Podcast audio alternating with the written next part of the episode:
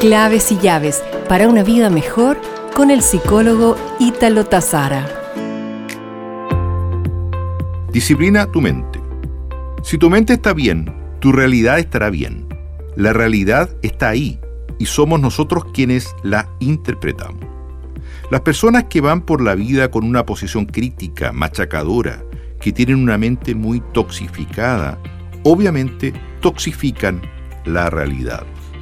Por lo tanto, disciplina tu mente. ¿De qué forma dirás tú?